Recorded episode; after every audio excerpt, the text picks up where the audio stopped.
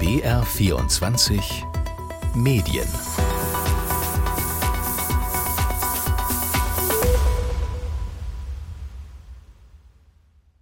Herzlich willkommen zu BR24 Medien. Ich bin Linus Lühring und heute stehen erstmal drei Dinge im Mittelpunkt. Es geht um Fußball, es geht um Asylpolitik und es geht um die Unabhängigkeit der Medien.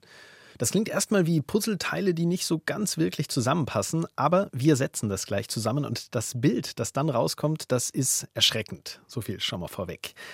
Das Bild, das zeigt nämlich die BBC, die British Broadcasting Corporation. Das ist die öffentlich-rechtliche Sendeanstalt in Großbritannien und die steckt in einer tiefen Krise. Das ist schon länger so, aber in der vergangenen Woche, da wurde alles noch mal massiver, noch mal deutlicher und deswegen sprechen wir heute drüber. Es geht um die Finanzierung, es geht um ständige Angriffe aus der Politik und es geht auch um die Frage, welche Zukunft hat die BBC noch? Und wer jetzt denkt, okay, BBC, das ist Großbritannien, was soll mich das interessieren? Die sind ja noch nicht mal mehr in der EU. Die BBC, die gilt als Vorbild für die öffentlich-rechtlichen Sender in Deutschland und da kann man einiges lernen, wie es nicht laufen sollte. Und um ARD und ZDF, da gibt es ja auch Diskussionen gerade. Also wir ziehen am Ende dieser Sendung auch nochmal Parallelen.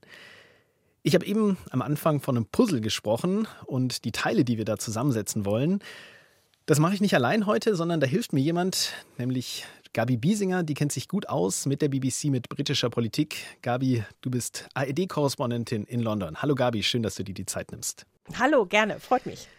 Gabi, erstmal eine ganz allgemeine Frage an dich. Wenn es um die BBC geht, wie sehr schockiert dich das, was da gerade passiert mit der alten Tante, wie die BBC in Großbritannien auch genannt wird?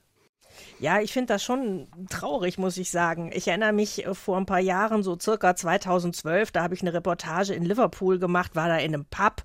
Und dann versucht man ja immer zu erklären, wo man herkommt. Und dann habe ich gesagt, ich bin eben von der ARD, it's like the German BBC und dann hat mich der Pubwirt so angeguckt und hat gesagt, there is only one BBC in the world, Luff.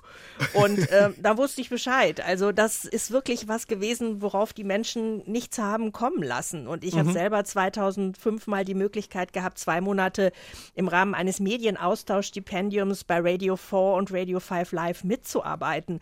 Und das hat mich damals sehr beeindruckt. Da ist dieses Flaggschiff für guten Journalismus und es ist wirklich bedauerlich, aber auch gesellschaftlich gefährlich, muss man mal sagen, dass die BBC in Zeiten von Desinformation politisch gerade so zermürbt wird. Und dann schauen wir uns mal an, wie es eben zu dieser Entwicklung kommen konnte. Es geht, ich habe es gesagt, um Fußball, Asylpolitik und die Unabhängigkeit der Medien.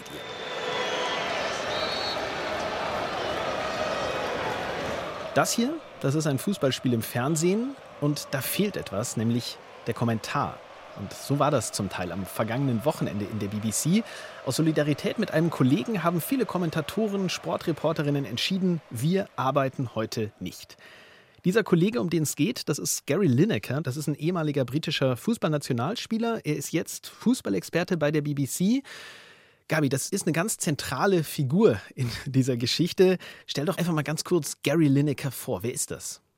Ja, der galt in den 1980er Jahren als bester englischer Stürmer und ist mit zehn Treffern auch Rekordtorschütze der englischen Nationalmannschaft bei Weltmeisterschaften. Und danach hat er eine großartige Medienkarriere hingelegt. Er ist eben nicht nur wie Fußballer in Deutschland manchmal auch Experte, sondern er ist tatsächlich seit über 20 Jahren Moderator von Match of the Day, dieser kultigen Fußballsendung. Und was jetzt im Zusammenhang mit diesem kleinen Skandal immer hervorgehoben wurde, war in 16 Jahren seiner seiner Fußballerkarriere hat er keine einzige gelbe oder rote Karte bekommen. Also ein absolut fairer Typ.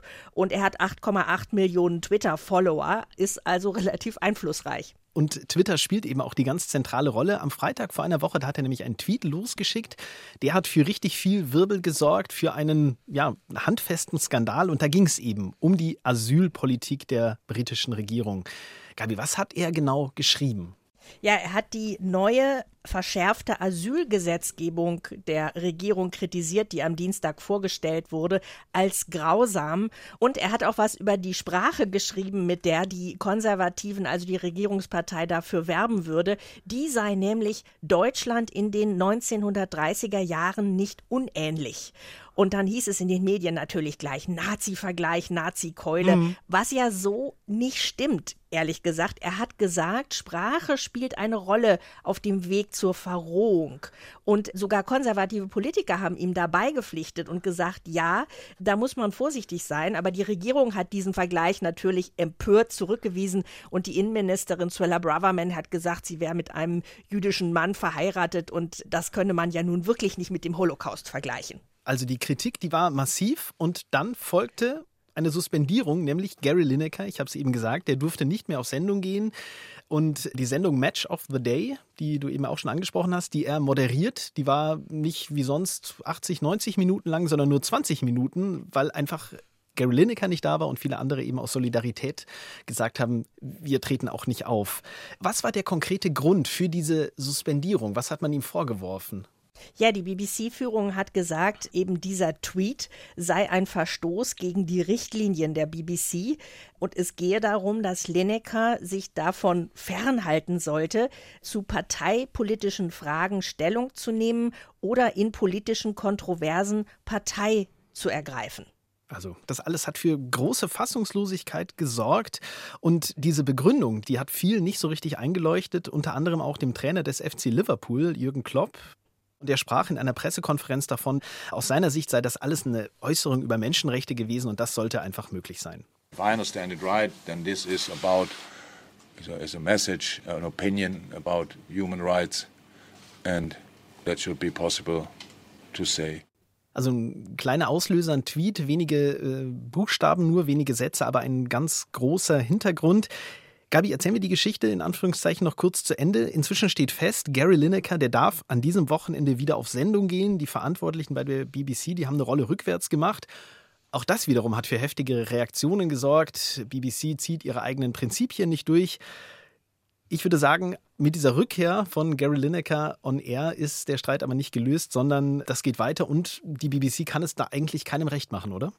Ja, das war hier auch im Parlament Thema. Oppositionsführer Keir Starmer hat drei seiner fünf Fragen bei den wöchentlichen Prime Ministers Questions auf diesen BBC-Skandal verwandt. Und äh, konservative Abgeordnete und Kommentatoren, die toben und sagen, das ist Kapitulation, Kniefall. Ähm, und wenn die BBC sich so verhält, dann brauchen wir sie im Grunde nicht mehr. Und ähm, es wird natürlich auch schon wieder über die Abschaffung des Finanzierungssystems gesprochen. Aha, das Geld. Auch darüber werden wir gleich noch sprechen. Ich würde erstmal noch kurz bei diesen Regeln der BBC für Mitarbeiter bleiben, wenn es eben um die Äußerungen ja, bezüglich Politik bezüglich Wirtschaft, Gesellschaft gehen soll. Wie wird das denn verfolgt? Ist dieser Fall Gary Lineker dann Präzedenzfall oder taucht das immer mal wieder auf, dass man sagt, ah, Entschuldigung, das war aber eine Äußerung, die passt nicht zu unseren Richtlinien? Wie, wie beobachtest du das? Ja, äh, es geht darum, auch um die Frage, die wurde eben diskutiert, wer macht denn eine Äußerung? Also ist das ein politischer Moderator? Ist das jemand, der mhm. im Bereich Nachrichten und Politik arbeitet? Oder ist es jemand, der in einem äh, politikfernen Feld arbeitet, Sport, Unterhaltung? Und da gab es hier schon eine Reihe von Fällen, zum Beispiel Lord Sugar, der ist Moderator der Sendung The Apprentice, also diese Spielshow. Mhm. Und der hat zum Beispiel äh, aufgefordert vor den letzten Wahlen per Tweet, wählt konservativ. Und er hat einen Cartoon geteilt, geteilt auf Twitter, bei dem der ehemalige Chef der Labour Party, Jeremy Corbyn, mit Hitler im Auto zu sehen war. Und äh, er ist nie zur Rechenschaft gezogen worden. Oder Bake Off Star, also hier dieser Backwettbewerb, Nadja Hussein, die Moderatorin, die hat äh, nach einem Luftschlag auf Syrien Theresa May als Monster bezeichnet. Und das musste sie dann löschen. Und die BBC hat gesagt, ja, sie ist gar nicht bei uns fest angestellt, sondern das war jetzt ihre Meinung, hat aber nichts mit ihrem Job als Chefköchin zu tun. Also es gab da schon Fälle, bei manchen ist gehandelt worden, bei anderen nicht. Aber was auch festzustellen ist, es ist eine Riesenunruhe offenbar im Sportbereich der BBC. Nicht alle sind solidarisch mit Lineker. Und es wird auch geschildert, andere sind schon zu Gesprächen vorgeladen worden, wenn sie nur einen anderen Tweet geliked hatten. Mhm. Also ein bisschen äh, unklares Maß. Und da sind wir dann jetzt eben schon bei der generellen Frage, nämlich dem Stellenwert der BBC insgesamt. Ich habe es eben schon gesagt, die BBC wird von den Briten als alte Tante bezeichnet. Du hast auch schon davon gesprochen, dass die BBC so einen, in Liverpool bei dem äh, Mann, mit dem du gesprochen hast, so einen enormen Stellenwert hatte. Stephen Barnett, der ist Professor für Kommunikationswissenschaft an der Uni Westminster, der hat die Rolle der BBC für die britische Gesellschaft, für die britische Politik letztendlich auch ähm, vor einiger Zeit mal so beschrieben. Ich glaube, die ist fundamental. Die BBC fungiert immer noch als eine Art Bollwerk gegen solche Organisationen und Populisten, die letzten Endes versuchen wollen, die Demokratie zu untergraben. Also das ist Stephen Barnett, Kommunikationswissenschaftler, der ist da sehr stolz, sehr optimistisch auch, was die Rolle der BBC angeht. Nach dem, was wir jetzt besprochen haben, ist mein Eindruck, dass dieses Bollwerk bröckelt. Ja, das äh, muss man befürchten. Und das ist natürlich auch gesellschaftlich und ja auch was die Demokratie betrifft, gefährlich in einem Zeitalter, wo viel Desinformation unterwegs ist, äh, wo die Medien so aufgesplittet sind, Leute sich in ihren Filterblasen verstecken und nur noch Informationen konsumieren, die ihrer eigenen Meinung entsprechen. Und darum ist es in diesen Zeiten natürlich besonders wichtig, jemanden zu haben, der, wenn man es glauben würde, wirklich überparteilich ist. Und das bedeutet ja aber auch, die Regierenden zu kritisieren. Und äh, was jetzt die Verwobenheit noch in der Bevölkerung angeht, es gibt da Teile der Bevölkerung, die auch sofort reagieren. Ich erinnere mich, als Nadine Dorris, die Kulturministerin unter Boris Johnson, vorgeschlagen hat, beim nächsten Mal, wenn die Royal Charter ausläuft, dann machen wir die Rundfunkgebühr platt und es soll ein Abosystem geben. Da hat mein Chor sofort eine Petition gestartet, äh, Save the BBC. Aber auf der anderen Seite haben wir natürlich auch Defund the BBC im Netz, also Kampagnen gegen die BBC. Die Daily Mail war im Fall Lineker tagelang die halbe Zeitung voll mit diesem Thema und auch der Forderung, immer wieder die Rundfunkgebühr zu kippen. Wir haben jetzt darüber gesprochen, dass es politische Einflussnahme gibt, Kritik an der BBC. Schauen wir uns das Verhältnis zwischen Politik und BBC nochmal genauer an. Und da ist jetzt eine zweite Person ganz, ganz zentral, nämlich der Chairman. Das ist so eine Art Vorsitzender der BBC, nämlich Richard Sharp. Und auch um den gibt es einen handfesten Skandal. Das hängt mit seiner Ernennung zusammen. Darüber sprechen wir gleich. Aber erstmal kurz formal, Gabi, der Chairman, der BBC-Vorsitzende, der wird vom Monarchen auf Vorschlag des Premierministers und der Kulturministerin ernannt. Der öffentlich-rechtliche Sender, der ist nicht am Auswahlprozess beteiligt. So habe ich es gelesen, was die Funktion angeht. Oder was die Wahl angeht.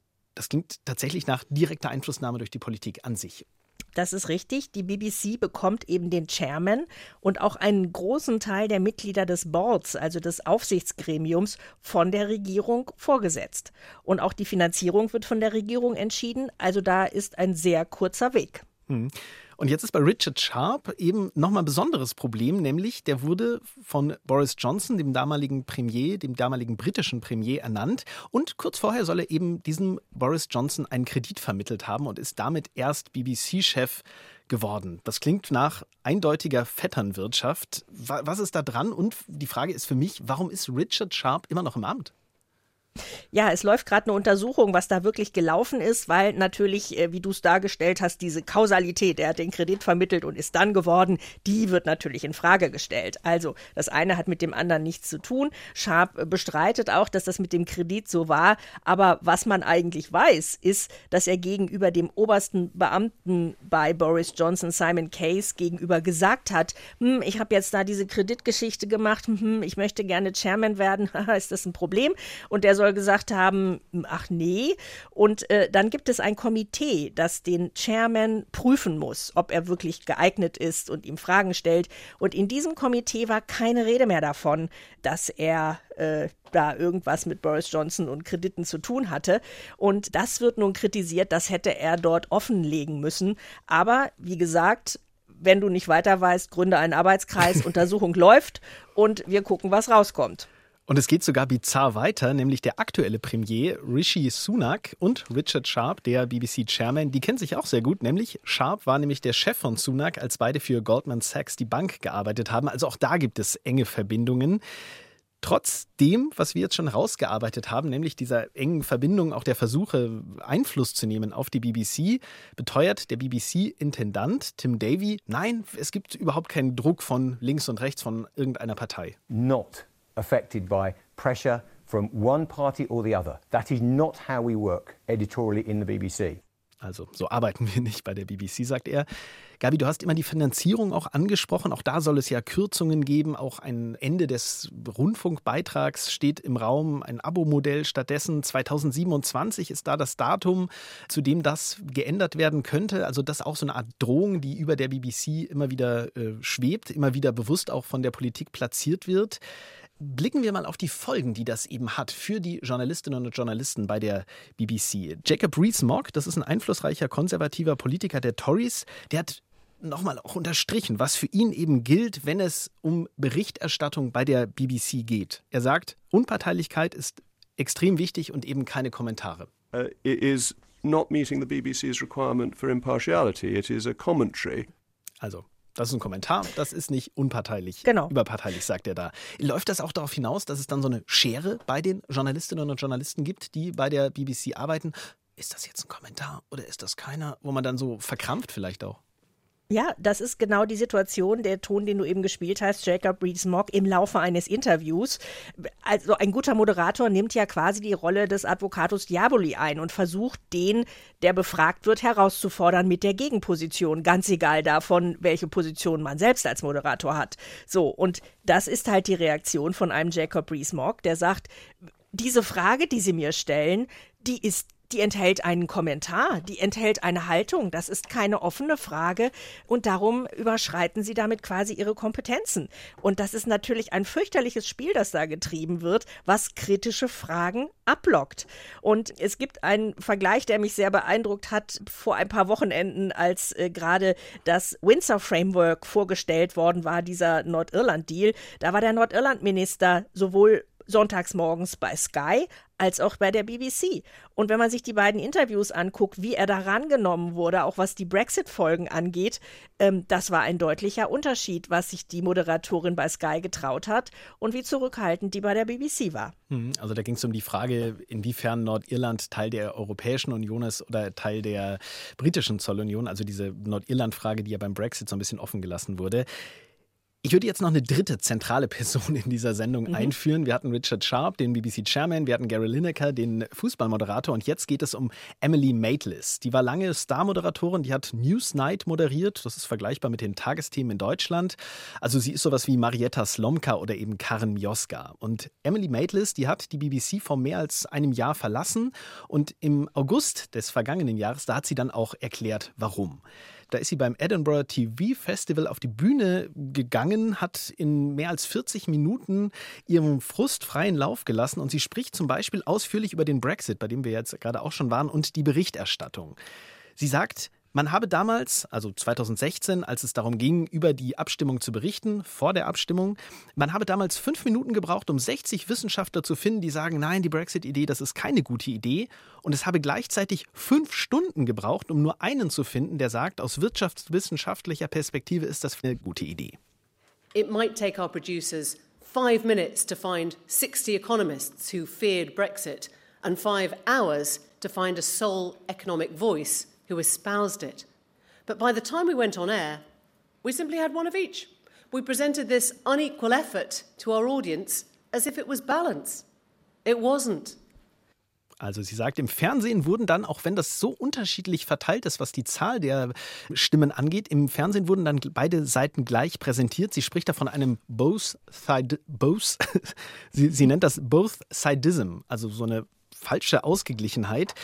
Gabi, würdest du sagen, dass das auch aus Angst geschah, ähm, vielleicht irgendwas falsch zu machen? Na, wir stellen einfach beide Positionen mal da, unabhängig davon, wie, wie prominent die vertreten werden. Man kann auch false balance sagen. Das ist äh, einfacher zu sagen als both sidism. ähm, Herzlichen also Dank für den Vorschlag. also falsche Ausgewogenheit. Mhm. Und klar, das spielt äh, absolut eine Rolle. Es gab zum Beispiel das Thema äh, Klimawandel oder Klimakatastrophe, wie auch immer man es bezeichnet. Da gab es lange Zeit die Regel, dass regelmäßig auch Skeptiker des menschengemachten Klimawandels bei der BBC noch on air mussten, weil äh, das einfach Teil des wissenschaftlichen Feldes ist. Und dann kam ein Punkt, wo dann plötzlich in den Guidelines doch auftauchte, ab jetzt ist das wissenschaftliche Feld so klar, wir brauchen keine Skeptiker des menschengemachten Klimawandels mehr on air zu nehmen. Also so lange aber, bis so eine Entscheidung gefällt wird, ist die Erwartung einfach, es werden alle Positionen dargestellt. Und neben Emily Maitlis hat es noch eine Reihe anderer sehr prominenter Gesichter, der langjährige ähm, äh, Washington-Korrespondent John Sopel, Andrew Marr, der eine eigene Sonntagsshow hatte, die sind alle weggegangen von der BBC und haben hinterher gesagt, ich habe es nicht mehr ausgehalten, wie ich da im Grunde immer diese Schere im Kopf haben musste. Hm, was das konkret bedeutet, hat Emily Maitlis in dieser Rede auch nochmal angesprochen. Sie schilderte ein Interview mit einer hochrangigen Politikerin, das war 2018, 2019 etwa. Es ging da um die Brexit-Verhandlungen mit der EU. Kurz vorher hatten Brüsseler Verantwortliche eine große Sorge geäußert, dass das alles nicht so gut laufe, man sich wirklich nicht näher käme. Und mit dieser Kritik hat Emily Maitlis die Politikerin konfrontiert und die hat ihr dann das hier geantwortet. She told me, with some exasperation, it would be helpful if broadcasters were willing to be a bit patriotic. The country took a decision. Man hört die Lache am Ende ein bisschen leise. Ja. Und zwar hat äh, diese Politikerin gesagt zu Emily Maitlis: Mensch, sei doch ein bisschen patriotischer bitte. Das Volk hat doch über den Brexit entschieden. Aber das ist ja genau nicht die Rolle unabhängiger Medien, sondern da, da, liegt dann offensichtlich auch ein ganz falsches Verständnis vor, was die BBC, was auch Moderatorinnen und Moderatoren da leisten sollen. Unbedingt. Ähm, und äh, das ist eben auch das Missverständnis, das manchmal aus politischer Richtung kommt, dass die BBC ein Staatssender sei, der das zu unterschreiben und zu unterstützen habe, was die Regierung gerne möchte. Und äh, hier werden auch im Zusammenhang mit der Lineker-Affäre gerade Dinge geleakt aus den Newsrooms der, der BBC, wie es da auch tatsächlich Anweisungen gab von äh, Vorgesetzten, die direkt E-Mails aus 10 Downing Street bekommen haben, äh, zum Beispiel mit so Dingen wie in einer frühen Phase äh, der Corona-Pandemie vermeidet doch bitte das Wort Lockdown. Und dann wurde diese äh, diese Information an die Redakteure weitergegeben und die sollten nicht Lockdown sagen. Die ganze rechte Presse hatte am nächsten Tag auf Seite 1 fett Lockdown, Lockdown, Lockdown und die BBC wurde aber von der Regierung angehalten, diesen Begriff, der nicht so gut klang, lieber zu vermeiden. Und das ist natürlich, das ist absolut haarsträubend. Und auch selbst wenn 10 Downing Street es wagt, solche Dinge zu machen, dann dürfen die Vorgesetzten in der BBC das nicht einfach so weitergeben, sondern das muss dann da enden. Aber das zeigt wirklich, äh, wie sehr die Regierung an manchen Stellen denkt, das ist ihr Sender, wo sie ihre Informationen platzieren kann. Wenn, wenn du das jetzt so erzählst, ist das für mich tatsächlich ja, schlichtweg irritierend. Und dann lass uns doch vielleicht an dieser Stelle mal die Seiten wechseln oder besser die, die Länder und wir vergleichen mal Deutschland und Großbritannien. Ich habe es am Anfang gesagt, die BBC, das ist das Vorbild für ARD und ZDF. Ich habe bei uns im Archiv mal einfach die, die, die Suchbegriffe BBC und Vorbild eingegeben und das ist unglaublich, wie oft dieses Paar, dieses Wortpaar kommt. Aber nach dem, was wir jetzt besprochen haben, habe ich so ein bisschen den Eindruck, dass unser öffentlich-rechtliches System in Deutschland keineswegs perfekt ist. Wir haben über den RBB-Skandal und viele andere Aufarbeitungen in dem Zusammenhang hier auch in BR24 Medien immer wieder berichtet.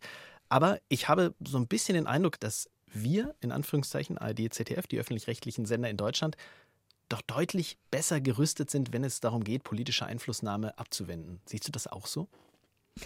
Ja, da schützt uns der Föderalismus ein bisschen. Also es gibt natürlich auch immer wieder den Versuch von Staatskanzleien, also Regierungen von Bundesländern, Einfluss zu nehmen, aber es gibt eben nicht diesen kompletten Zugriff der zentralen Regierung auf einen zentralen Sender.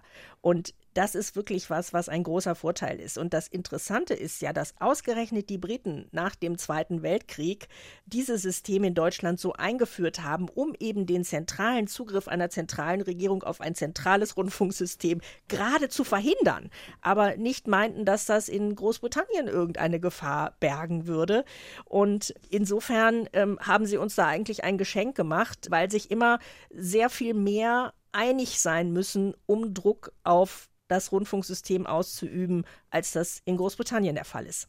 Da hat den äh, Briten vielleicht ein bisschen die Vorstellungskraft gefehlt. Und wir lernen, der Föderalismus, der in Deutschland so oft kritisiert wird, hat aus deiner Sicht da deutliche Vorteile, insbesondere wenn es um die Unabhängigkeit des Rundfunks geht. Gabi, wir kommen zu meiner Schlussfrage und da nochmal zur Rede von Emily Maitlis, der ehemaligen Star-Moderatorin der BBC. Die hat nämlich ihre Rede so beendet und sie hat gesagt, es sei jetzt der Moment, dass der Frosch aus dem immer heißer werdenden Wasser springen müsse und alle warnen müsse. That frog should be leaping out of the boiling water and phoning all its friends to warn them. But by then, we're so far along the path of passivity, we're cooked. Thank you very much.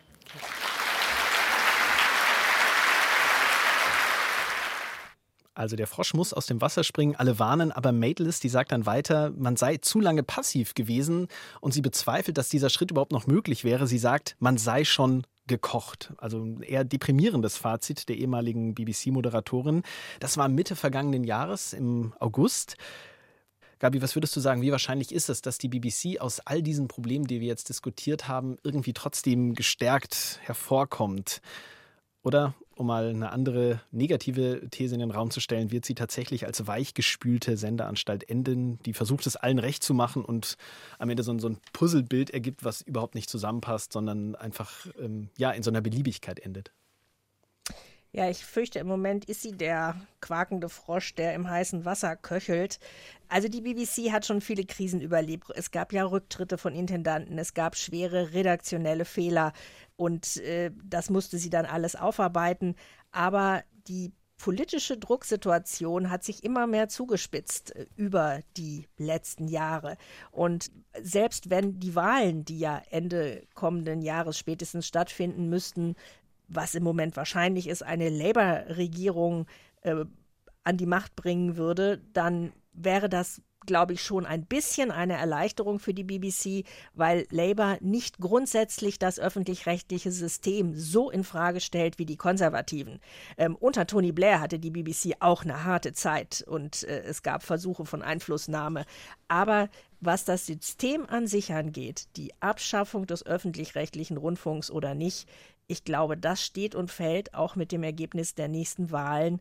Und es ist keine Situation, in der die BBC sich entspannt zurücklehnen kann eine ja, regelrechte Krise, in der die BBC steckt. Das ist in dieser Folge von BR24 Medien deutlich geworden. Die Situation ist sehr, sehr komplex. Viele unterschiedliche Interessen dominieren da. Viele unterschiedliche Parteien versuchen auch Einfluss zu nehmen auf die BBC. Und mein Eindruck ist, dass tatsächlich nicht so ganz allen klar ist, wie wichtig ein öffentlich-rechtlicher, ein unabhängiger Rundfunk ist in Großbritannien. Vielen Dank, Gabi, dass du mit mir so ein bisschen Ordnung reingebracht hast in dieses BBC Puzzle.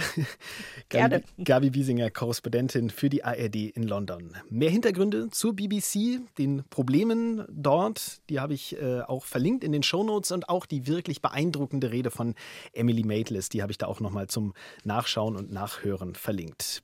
BR24 Medien gibt es auch zum Abonnieren in der ARD Audiothek. Da freuen wir uns auch über positive Bewertungen. Auch Feedback zu dieser und anderen Sendungen, die ist sehr, sehr willkommen. Per Mail geht das an br24medien.br.de. Ich bin Linus Lühring und an dieser Stelle noch ein Hinweis. Wir haben immer mal wieder in dieser Sendung Parallelen gezogen zu ARD und ZDF. Diese Sendung, die ist vielleicht auch so eine kleine Vorlage, nämlich nächste Woche. Da geht es hier in BR24 Medien um die Situation und die Zukunft der öffentlich-rechtlichen Sender in Deutschland.